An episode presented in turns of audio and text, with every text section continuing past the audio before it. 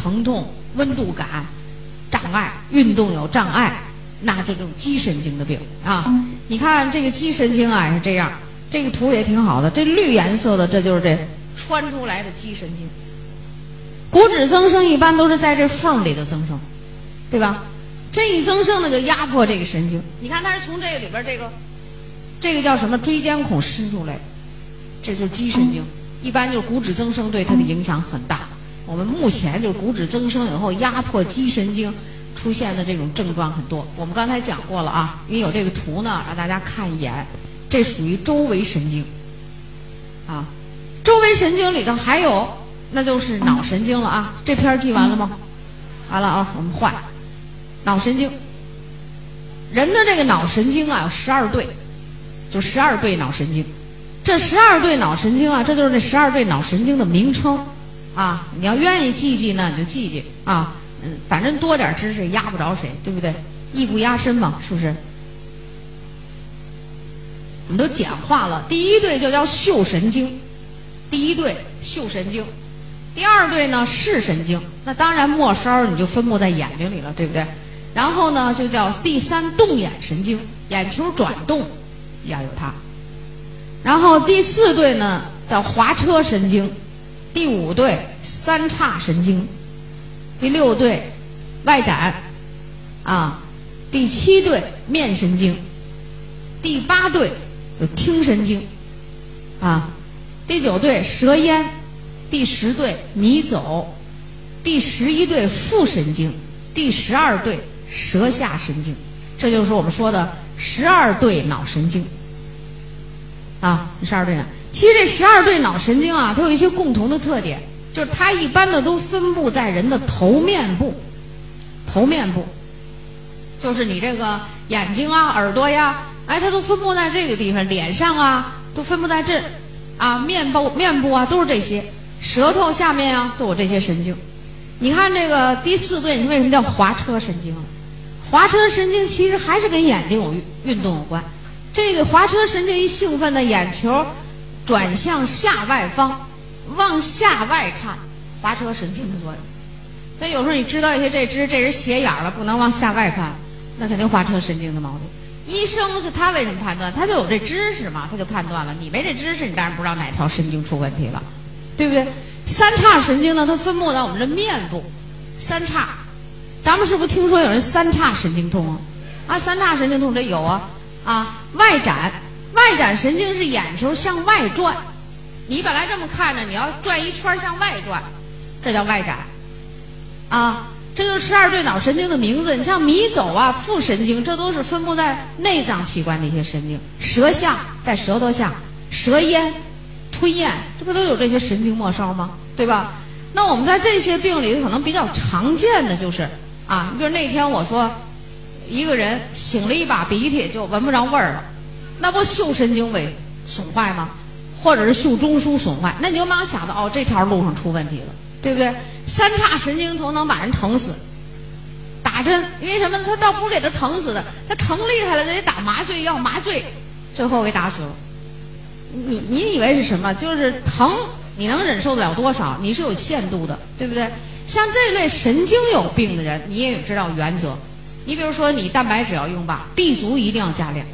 B 族加量的目的就是这营养神经一个最好的营养素，哎，它和这个神经的关联非常多啊。钙要加上去，增加神经的这种功能，那你就能好一些。那剩下的营养素呢，那你就可以再加。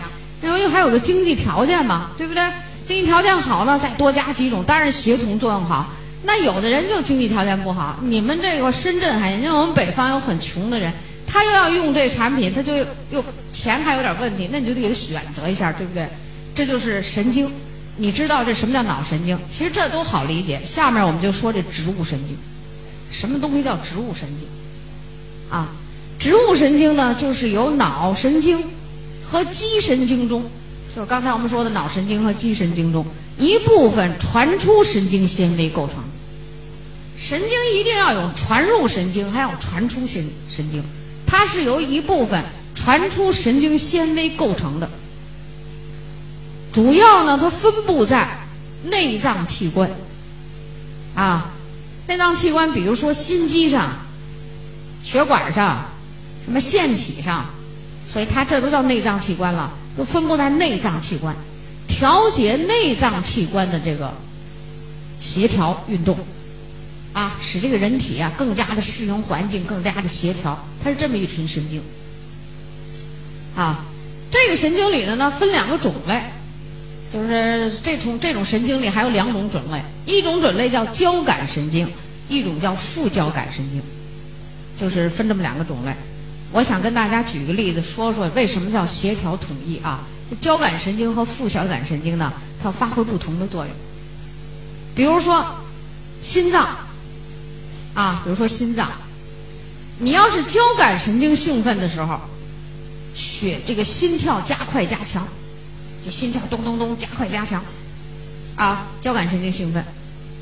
但是你要是副交感神经兴奋的时候，心跳缓慢、减慢、减弱。你工作早晨醒来的时候，你是什么呀？一般交感神经兴奋，你觉得醒来了，心跳加快了，血液流动快了。冬天就有感觉，你晚上睡觉的时候盖着挺厚，早晨一醒这被子有点不行了，盖着热了吧？为什么？血流加快了。你晚上睡觉的时候呢，心跳心脏要减慢减缓，完了你去睡觉去，对不对？那你就容易睡着了，你就不兴奋，这就是它的作用。啊，呼吸器官，你你以为交感神经兴奋咱们就都兴奋吗？不是，你呼吸系统的器官呢，你心跳加快加强的时候，呼吸这个肌肉，这个气管的肌肉和肺脏啊，它都得给你处于舒缓状态。它一松弛一舒缓，氧气才能迅速的流进去，对不对？肺都得扩张、舒缓，于是加紧空气进去，给你交换气体。啊，它就这样，它每它作用到每个器官的时候不太一样，但是你应该知道，交感神经就是这样。你比如对我们刚才说这个泌尿器官，交感神经兴奋，抑制膀胱排尿。你说你白天工作紧张吧，你可能有不少尿，但是它抑制，啊。副交感神经兴奋吧，促进膀胱排尿。副交感神经，你晚上睡不好觉，在那胡折腾，副交感神经兴奋了，好排尿，一遍遍上洗手间了，开始，是吧？那么这个，我为什么要讲这个神经呢？这个神经好有毛病，啊，一旦你有问题，它就叫植物神经紊乱，就这病。植物神经紊乱这个病呢，也可以叫神经衰弱，也可以叫失眠症。但是学名应该正统的就叫植物神经紊乱，啊，所以这人要失眠啊，他很痛苦。其实失眠呢，就是一个全身性的病，就全身心的病。你看，晚上睡觉，人家这交感神经呢，副交感神经兴奋，人心跳减慢减缓，慢慢入睡了，安安静静。他这一躺床上，好，这副交感神经他不兴奋，交感神经兴奋，躺那儿心跳加快，血流动加快，嚯，在那儿心慌的、难受的。翻来遮去的睡不着觉，就是这种，所以我们这叫神经衰弱或者叫植物神经紊乱、失眠症，都可以这么叫。那么这种病不是说因为他这神经有病了，不是说神经断了或者哪根纤维断了哪儿怎么样了，不是，我们叫功能不好，这叫功能差劲啊。所以这个植物神经紊乱这个病我们叫什么呢？为什么叫神经官能症啊？就是它不是器质性的病变，不是说这儿哪儿坏了，不是，它是功能不好，功能失调的病，啊，所以失眠。刚才中午的时候，有一三十来岁的小伙子，那失眠，你瞅那脸色黄黄的，老吃安眠药，问我失眠，哎，我说这太好办了，你下午我还要讲，先告诉你怎么去吃吧，啊，那么为什么叫功能不好啊？那神经系统有什么功能啊？我们今天讲了吧，它是不是传导兴奋？啊，接受兴奋，传导兴奋，就这种功能产生神经递质，那肯定是你这神经细胞里这个功能差了，所以你才会晚上人家睡觉你精神，折腾了一宿，第二天早上起来折腾的面黄肌瘦的，没精打采的，影响工作和学习。时间长了，你就要吃这个安眠药，不治病。安眠药不治病，控制症状，所以你为了想睡觉，就吃安眠药。安眠药呢，最能伤害人的肝脏，那那肝脏就会出中毒症状，对不对？然后这就是它的后果，所以这个神经衰弱呀，我就告诉你，一定要补充营养去纠正。啊，营养也很好补充。那神经这个功能减退了，你说怎么增强啊？蛋白质、钙、B 和 C，就这四种就行。早晨吃蛋白质、B、C，兴奋，让你这兴奋功能增强。晚上睡觉前一次性的服大量一点的钙，当然是超过我们正常用量一点的钙。为了促进钙吸收，可以加点 VC，你就可以这样了。你肯定晚上睡觉好，这晚上一睡觉好了，这神经慢慢就调节过来了哈。这都有昨天晚上试过的了哈，啊，这失眠已经都试过了，绝对是管效。中午吃饭告诉我已经试了，每天过去吃两片钙，现在一讲课说吃六片钙，结果今天挺好的，啊，所以你就这么试。那你早晨和中午呢，你就可以是蛋白 B、C 这么用。B 族你可以在早晨吃两片，中午吃两片。你你也可以说工作负担重的时候，你可以再加点，这样都可以。但是这 B 族一定不要吃太晚，起码在晚上六七点钟之前，你要吃三次的话，你一定要吃完。如果你晚上睡觉前你吃 B 了，你什么感觉？我告诉你，你兴奋啊！所以晚上我没告诉你，晚上一次性吃钙加 VC，你可以加蛋白粉都行，就加别的都行，就是你的 B 要不要吃，然后你就踏踏实实睡觉，神经衰弱，不久的将来就全面调整过来，这个很好调整。但是神经衰弱睡不好觉，你说西药有什么？给你吃安定，这种药吧。中医你去给他治呢，就给你开点中药。那我也告诉你，中药治神经衰弱的药，为什么它对你还有效？就是因为这几味中药含钙量高。这是中中药化析分析化学给他们分析出来的。那你那个含钙量高，还能加上咱们这吃钙镁片的钙高啊，对不对？所以加上镁，镇静作用非常好。你只要晚上睡好觉了，第二天你就精神，啊，晚上你再睡好觉，进入这种良性循环，于是神经系统该休息休息，该工作工作，神经衰弱就调整好了，啊，咱们辽宁省有个老先生，七十多岁，神经衰弱二十五年，啊，吃那安眠药吃那脸上焦黄，啊，他自己说他晚上吃八片儿，哎呦，我说你这还真是耐药性成瘾性了都，啊，我说你晚上吃八片能睡好觉吗？他说。也就睡个前半夜，完还行，啊，后来我说这很简单，这个老先生吧是一个退休的干部，啊，我就告诉他，就我们这方法，就跟他说，我就这么做吧，我说你一定能好，你就这么去吃，啊，结果呢，他真好了，药也不吃了，哎呀，他才知道我们这营养这么关可是当时他在这个会场上，我跟他别人跟他说说不通，我跟他讲的时候，他说什么呀？我这都中西药都吃老了不好，这能好吗？哎，我说这肯定好。我我就给他拿一图画了一神经细胞，就告诉这神经细胞是干什么的，怎么用。你看你这出什么问题了？他一听，他是有知识的人，结果他用了，他好了。这一好了，他一高兴，他现在也做安利了。你想想啊，啊，就是人呢都是这样，他都都都有一个不信的过程。为什么？要是你跟他说，哎，营养就是怎么能怎么样，他要是完全信，一个是有知识，一个有点不太正常。为什么？因为因为我们中国人一贯的是不信，是吧？所以他开始拒绝你的时候呢，肯定他会拒绝。为什么？因为他太正常，我们都拿药治病，怎么来营养给我调节呢？他就不信。但是咱们给他分析好了道理，他就信。啊，所以说我们这个都好了好多人了，我们举很多例，太多了。我自己也是属于这种人一个。要不我刚才说嘛，你要不用这个纽崔莱产品，你怎么知道吃那么多钙就能去睡觉，就能调整好？那我吃过，我试过。我也有这毛病，调整好了。我过去那抽屉里最多的就是安定，我不得不备呀。我晚上睡不着觉，我前半夜我不吃，我还睡不着，两点以后还是睡不着。我第二天我怎么上手术台啊？我就没办法了，就得吃。后来现在都不吃了。那我爱人一开始听说我用纽崔莱调整头程什么，那那坚决反对，那抵制态度极大，那叫啊。然后呢，我这天电话也骚扰的很厉害，一气之下。告诉说，那你就在这屋办公，我上那屋办公。我那你就上那屋办公去。啊，为什么受不了了哈？他就觉得这营养。可是后来他看我吃吃吃，那药我都不吃了，也不跟他诉说如何难受了，他信了，然后他也开始用了。他吃的比我还积极的还，啊，然后他他也开始用了。这就是这件事儿，你你没什么奇怪的。完了现在呢，那就得甘拜下风了。那说营养的人一问他。那你是宋老师爱人，那你跟我们他没在家，你跟我们说，哎呦，他说我可不行，说我可不行，我一般的我还是知道，深了我根本我就说不清，他说我也不是干这行的，他是搞那个工业工工学工科的这些啊，也是，但是他用了，他为什么要用啊？就是他这人呢，鬓角这工作压力一多就滋一白头发出来，但是他不是爱长白头发的人啊，就会出两根儿，B 族一吃。钙镁一吃，蛋白也一吃，那两根白头发就回去了。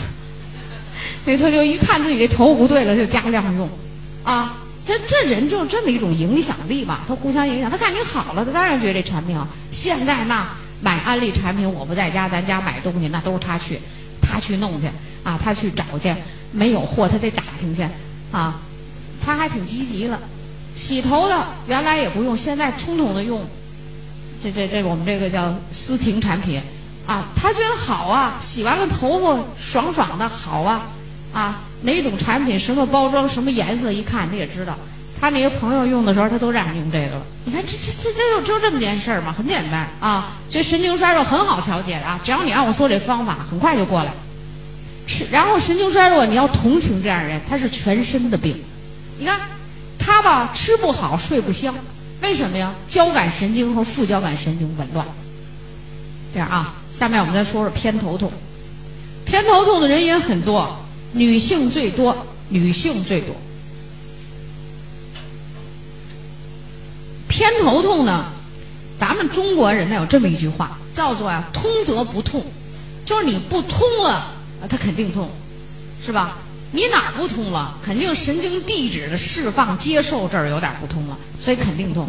偏头痛的人呢，不是说你左偏就叫偏头痛，右偏不是，只要你这头的一部分疼，你可能前边，可能后脑勺，可能是左右，只要有一部分先开始疼，这都叫偏头痛。啊，我说这个偏头痛呢，一定是经过医生检查以后排除其他的疾病，对不对？你排除其他的疾病就可以。你就再来确认。如果说你脑子里头有其他的问题了，一定要排除。所以我们做这个营养的，尤其我们这搞这个推销营销的人员，千万不要给人乱下断论啊！一定要让他去看病去，然后有了诊断出来了，别的都正常，然后就偏头疼，那可能就是神经血管性的问题了。神经的传导功能、血管的不畅通，可能会有一些问题。那我们这再做下来用营养调节，女性多。啊，女性多，那么她这个偏头痛是通就不就不痛了，所以你怎么办呢？所以这个植物蛋白一定要用，啊，它的这个调节方法有点和我们那神经衰弱差不多，但是不同点我会告诉你啊，植物蛋白啊，B 族啊，啊 VC 啊，鱼油、铁，全部放在早晨、中午吃，两顿，把这些产品都要用，特别是女性的偏头痛的人，一定要加铁。女人偏头痛有很多人都是能量不够，运输氧气不够，能量不够啊，她就会这样。所以这些东西你都要把它加上。这就是早晨和中午呢，就这些啊，蛋白、B、钙、鱼油、C、铁，就这样加，这是必须要用的啊。那剩下的什么你贝塔 VE 了，条件好了你用上它，当然协同作用就好。晚上睡觉前。还是足量补钙，加 VC，可以加 VC。晚上吃钙的时候啊，不要吃铁，钙和铁最好相隔六到八小时。其实他说这相隔六到八小时，就是说的那一般的产品。其实我们安利产品不会受太大的影响，为什么呢？因为咱们这个钙镁啊是含量很高的无机盐，同时咱们有铜锌锰吗？啊，这个铁、铜、锌、锰、钙、镁走的是一个通道。为什么要错开吃呢？因为铁很难吸收。如果你同时吃呢，钙量很大，把这个门呢都占住了，通道占住了，铁的吸收会更困难一些，啊，因此就隔开一段。我们不是为了让大家不是花很多的钱，然后去调整身体健康吗？对不对？所以我们就这么做。其实你有时候一起吃了也没有什么太大的影响。为什么？因为我们这个钙镁片啊和别的钙制剂不一样，它是钙镁常量元素。还有铜锌锰的微量元素，再加铁也没关系，也给你带进去，啊，所以这个，但是为了好，我们可以这么避开用，啊，偏头痛的人，女性你记住啊，一定要加铁，如果缺铁，女人贫血的时候头疼加重，啊，一定要加上，鱼油要加上，这就是这偏头痛啊，嗯，前一段时间我遇见一个偏头痛厉害了，这个偏头痛啊，来不来就晕厥，就头一疼哐就摔倒。完了，这一年中晕过三次，于是就做检查，血流变图，什么 CT 检查、彩超，反正是花了好多钱。最后检查完还是不了了之，没什么毛病，回来了。诊断书上大脑没有未见异常，未见异常，回来。那你说什么呀？哎，她丈夫很着急，给我写了一条，把那病志给我拿来了。然后我一看，我分析，我就告诉他，我说你这个头疼啊，属于体弱，大脑供血不足，而且叫什么呢？斩短性的一时供血阻断，氧上不去。这大脑啊，最怕缺氧，因为它对氧气的代谢量是什么呢？占人体总的氧摄入量的百分之二十。平静状态，学习状态百分之二十五，我要讲课能达到百分之二十七、二十八，我这氧气都得往大脑猛灌啊，才可以。我才能精力集中，我才能发挥的比较好。所以这个补充偏头痛也能好。我呢也是一个偏头痛的人，我这偏头痛也好了。你们可能觉得我哎呀，怎么你好多病？真的，我以前就是一个很有病的人啊。我有时候跟别人说，现在人都不信了，你是有这些病吗？那我以前都真的，我还做过这个偏头痛的检查。我的一个叫基底中动脉，因为长期头疼受刺激，血管狭窄，很危险的。啊，而且这个基底中动脉呢，会影响我左半拉身子都不得劲儿，所以我就去做了一检查。后来我这么一看，坏了，这头疼太厉害了。但是你吃什么药，它也都是对症处理，不会有好结果。后来我们就这么一调节都好了。所以现在我就告诉你，我那种头疼那么厉害都能好，你们那头疼有几个有我那么厉害的？我都觉得全能好啊，你就去调整就行。所以这个偏头痛啊，什么神经衰弱呀。这个都不叫问题啊！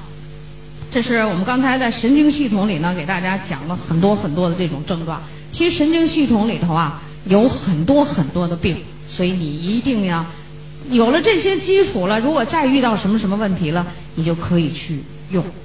你看啊，最近的一个科学实验，就说这个偏头痛的人和神经衰弱，因为他就他这两个病有连带关系，神经衰弱会使偏头痛加重啊。可你老偏头痛，吃不好喝不好，这脑功能受障碍呢？哎，又可以去神经衰弱。于是这个研究人员就就研究，说为什么让你吃蛋白质加量啊？他就说呀，研究中发现呀，这个偏头痛的人还有神经衰弱的人，特别是偏头痛的人，血液中去甲肾上腺素、五羟色胺全都含量有问题啊。这肾上腺素是兴奋的，是不是？五羟色胺呢是抑制的。而这个头偏头痛的人呢，是五羟色胺含量增高，就这个东西太多了，代谢的不正常，酶代谢有问题，这都有问题。所以你必须补充九种必需氨去平衡它，才可以，才可以的。啊，去甲肾上腺素呢，也是肾就肾脏分泌的一种激素，所以这里头你也得补充蛋白质才能去解决这问题，啊。有好多研究啊！现在研究疾病是什么研究呢？比如说你精神病，啊，就那种疯子，精神病发病的时候抽血，看看你钙镁铜锌锰含量；你不发病的时候再抽血，钙镁铜锌锰含量。结果这种病人呢，一般在发病和不发病的时候，这血液中的无机盐的变化都很大。那就是说，他这个血液中的无机盐呢都不稳定了，啊，都不稳定。所以现在对疾病的研究，很多这先进的国家都是已经研究到营养素成分在里边的变化了。那我们还觉得，哎呀，补充营养能这么样吗？能这么样吗？就这太落后了，啊，真的是太落后。所以你就去补充，这些都可以调整。我们刚才在这个神经系统里给大家讲了一些常见的，但是里边还有好多怪事儿呢，你就可以，比如说啊，有的人他会是这种精神病，就是我们说的忧郁症。或者是那狂躁型的、满街疯跑的人，我告诉你，那样的人，人家都有一个呃研究，就是大脑内无机盐含量异常。包括这个刚才我们讲的癫痫病人的研究，就是大脑内镁的含量下降。那狂躁的人都镁的含量下降，镁是镇静的，所以他就狂躁。啊，所以说呢，像这些呀。我们可以通过我这种讲吧，大家可以在平时在学习中啊去关注这些东西，然后你就会把营养素啊用的更好一些。我们神经系统怎么了？举手，什么事？要药啊，要晚上吃钙，晚上一定要吃钙，钙有镇静解痛的作用。白天不用吃，但是这就分情况。你比如说你这一个病人很厉害，晚上白天也不上班，就在家养病。你是不是可以把这六片钙、八片钙，早晨一片，中午两片，绝大部分放晚上，就这个东西很灵活啊。你就是能想办法让病人接受它，能够去用它，而且用的好，这就是我们去动脑筋想。那你这人呢，他上班呢，上班呢，白天你给他大早上起来吃了好几片钙，十点钟他困了，这也不好吧？所以那你就这样上班的人就晚上吃钙，呃，胃不好的就晚饭以后两小时吃就可以了，对不对？啊，这个是我们刚才讲的这个植物神经，你要知道这个神经啊。好。下面呢，就是我们刚才常见的一些病，我们也都过了，所以下面呢，我们就讲讲神经系统的卫生保健。大家应该有个总体的知识概念啊。神经系统你要想好，你必须尊重这样的几个原则：第一，要经常参加体育锻炼和群体活动，啊，要主动的接受外来的刺激。体育锻炼呢是促进血液循环，群体活动你要接近人。跟大家融为一体，谁批评你两句啊，也是刺激；谁表扬你两句吧，还是外界的刺激。你的大脑就得动动，人干嘛说我这个，那个说我那个，你就得一动脑筋啊，你就不至于大脑痴呆。所以不能在家待着啊，就要参加群体活动。群体活动可以互相促进学习啊，共同前进，就是这种道理。你要一个小孩刚出生了，你把他往放屋子里一放，你让不让他接近人，你看看他什么样？他马上就不行了。如果你这才生下来小孩儿，你咱们是不是有狼孩儿啊？狼孩儿接近狼，完了把狼的那本事给学了，对不对？需要多接近群体活动啊！在这里奉劝这个中老年人，要经常学习接近人群。你那接近什么人群？当然是向上的人群了，对不对？哎，积极向上的人群啊，这是第一个要注意的。第二个呢，就是要适当的、合理的作息制度，保证充足的睡眠。这很重要。大脑在晚上的时候，你看你是睡着了，你觉得你是抑制了，但是大脑细胞在进行工作，蛋白质的合成、酶的调动，它在工作。你不让它休息，它就没有功夫去工作。所以一定要合理的作息时间，保证充足的睡眠，这个非常重要啊。在这儿，就我们做安利的朋友一般是晚上睡得晚，但是你最少要保证七小时睡眠。我就提倡啊。不要超过十二点睡觉，不要弄得很晚，太晚了以后啊，激素全部调节紊乱，最后你安利也做成了，身体也下滑了，那就得不偿失了。睡眠必须要做到啊！如果睡眠不保证，你怎么补充营养效果也不好。这个这个为什么？因为咱们这人体的应急反应啊就是这样的，你只有睡了觉了，它才滋养你的细胞，白天都是应付工作学习。它才滋养你，所以你不睡觉就不滋养你。你说为什么神经衰弱人都脸黄黄的，身体体素质下？他不就睡不着觉？晚上该合成一些物质，蛋白质的合成，它合成不了吗？对不对？啊，第三个呢，就是要有良好的生活和饮食习惯，啊，良好的生活饮食习惯，比如说早餐应该吃好吃饱，营养素够，晚餐少吃，这个都很就很重要啊。然后呢，就是要合理的补充营养。刚才我们在营养的这作用这儿呢，跟大家说的很多。那么现在我们就是总结一下，啊，就总结一下。我我得看看表，五点多了。